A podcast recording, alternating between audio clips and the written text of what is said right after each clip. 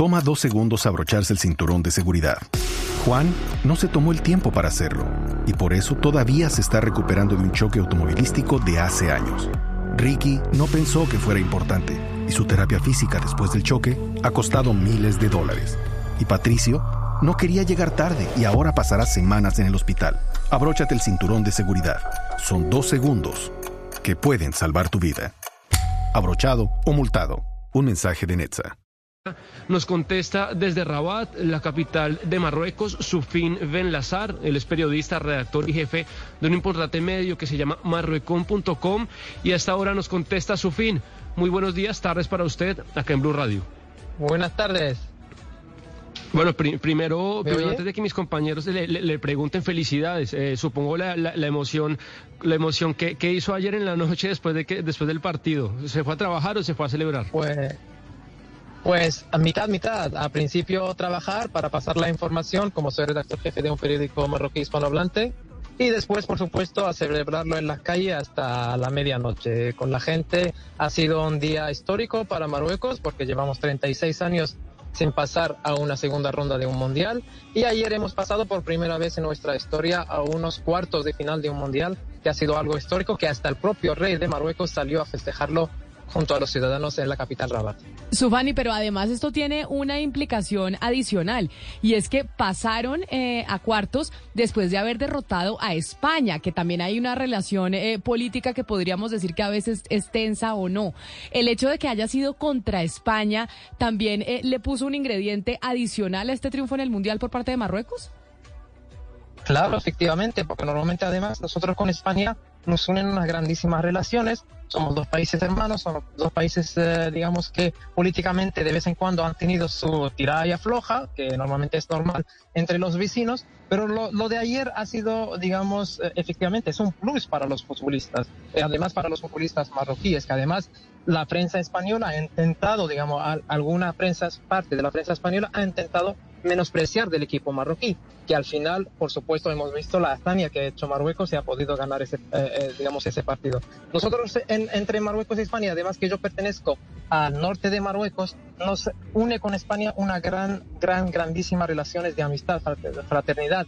Hay muchas parejas hispano-marroquíes. Entonces, lo, lo de ayer, eh, y se ha visto además también, no solamente en Marruecos, sino también en los festejos de los marroquíes residentes en España, que han pasado los festejos muy, muy pacíficamente, sin ningún disturbios, y eso ha dado una muy buena imagen de los marroquíes en el extranjero.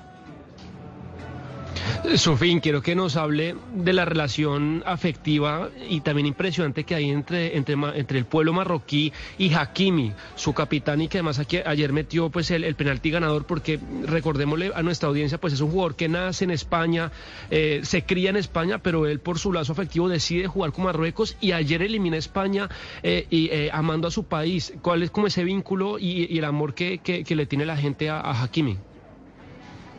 Vale, eh, es solamente para hacer un pequeño hincapié, porque Hakimi no es el capitán de, Marruecos, el capitán de Marruecos es Roman Saiz, que es un futbolista que actualmente juega en el Besiktas, turco, y Hakimi normalmente es, digamos, la controversia, ¿no? Y lo que es las relaciones hispano-marroquíes. Hakimi es un jugador, futbolista de, de, de migrantes, hijo de migrantes marroquíes, que se trasladaron a España. Él nació en la comunidad de Madrid y Hakimi normalmente lo declaró antes de dos días antes del partido de, España. Se fue con la sub-15 a, una digamos, concentración con la selección española, pero ahí no se sintió español.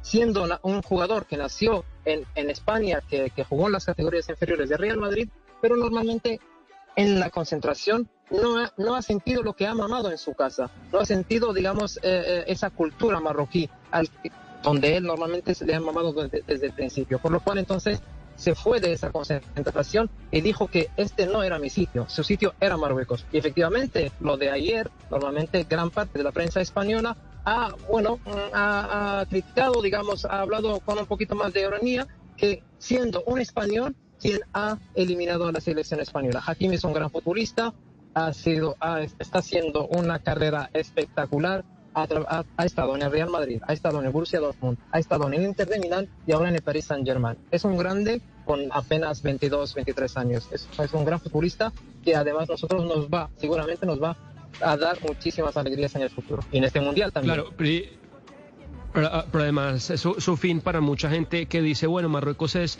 la sorpresa del Mundial, pero la realidad es que si uno revisa la alineación titular de Marruecos, hay cuatro o cinco jugadores en grandes equipos de Europa, en el Chelsea, Amrabat está jugando muy bien, en Nesiri, que ha hecho bien el fútbol marroquí para tener una generación brillante que, que, bueno, eh, está haciendo historia en el Mundial, que se ha hecho bien en los últimos años en el fútbol marroquí.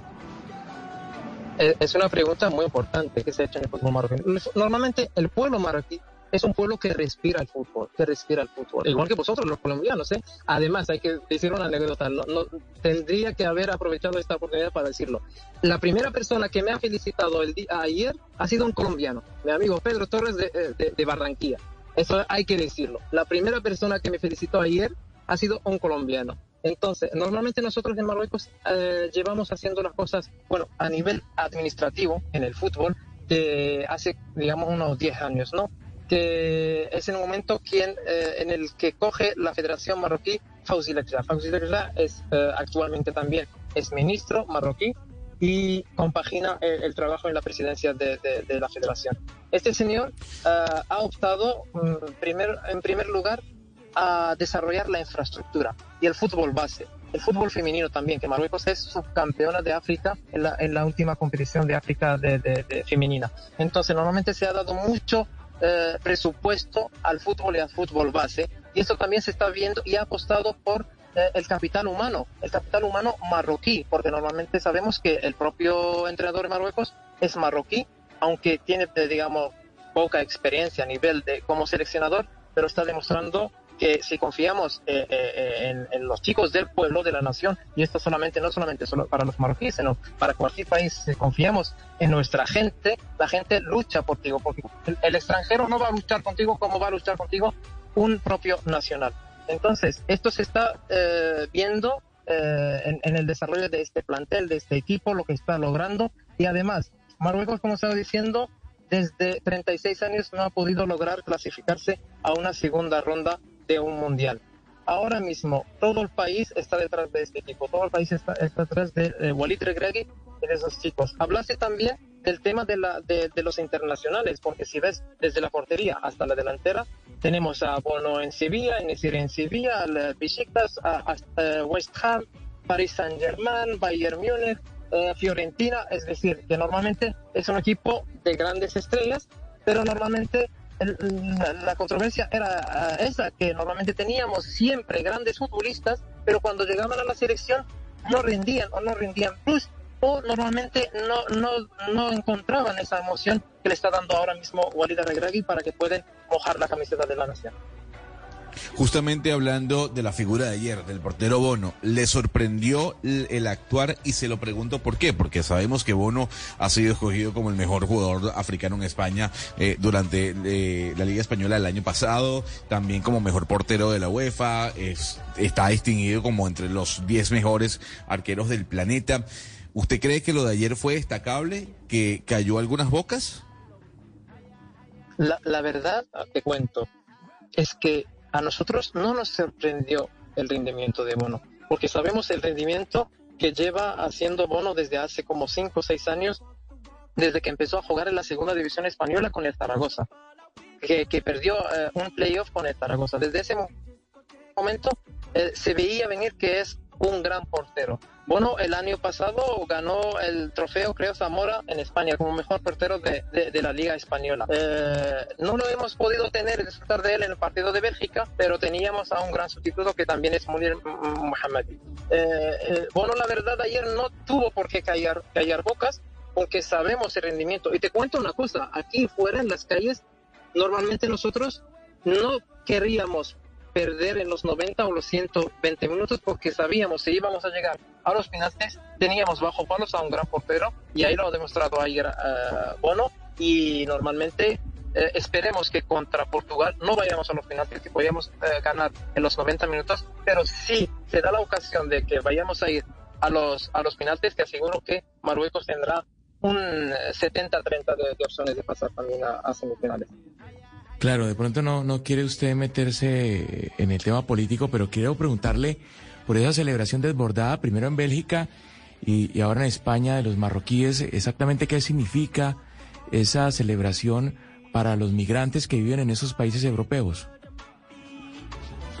Pues no, es, es, la alegría, eh, eh, están reflejando la alegría, están demostrando la alegría, pertenecen a un país, eh, normalmente no olviden nunca su patria, son efectivamente, si has dicho que no, aquí estamos hablando de un tema, digamos, deportivo, mm, normalmente siempre que hay que alejar lo deportivo de, la, de lo político, pero efectivamente si hablamos es un país normalmente donde hay, hay inmigrantes, la gente emigra para buscar oportunidades mejores, como en cualquier sitio del mundo, y, pero eso no quiere decir que esa gente, que cuando se vaya de su país, puede, eh, digamos, eh, perder esa alianza que tiene con su país, porque además la, la, muchísima gente que está viviendo en, en, en, en, España o en Bélgica o en Países Bajos, todavía tiene ese vínculo con, con, su, con su madre patria, ¿no? Todavía tienen ahí los padres, los hermanos, la familia, los suegros, por lo cual entonces siempre, la patria siempre eh, nos atrae. Y nosotros siempre hemos mamado el amor de la patria desde el principio.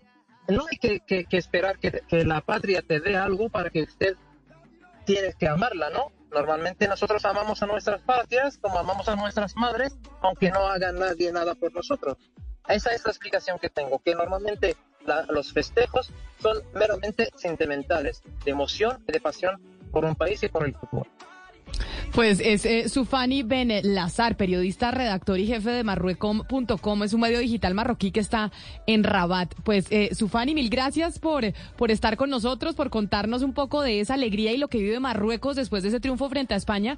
Y pues el próximo partido que también se queda en el vecindario, ¿no? Porque se enfrentan a Portugal, a Portugal también eh, de, de su zona. A ver cómo les va en, eh, en ese encuentro contra Cristiano Ronaldo.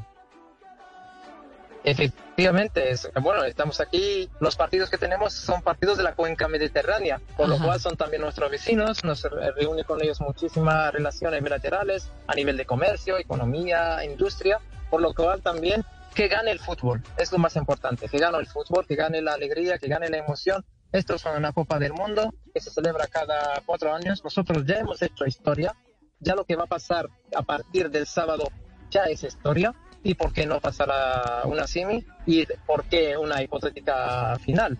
Eh, pero normalmente, como dijo el entrenador de Marruecos, hay que soñar y hay que creer. Hay que soñar y hay que creer y yo creo que muchos en el planeta les están haciendo barra a los marroquíes. Sufir, mil gracias por estar con nosotros y mucha suerte en este resto de mundial. Muchísimas gracias a vosotros, un placer.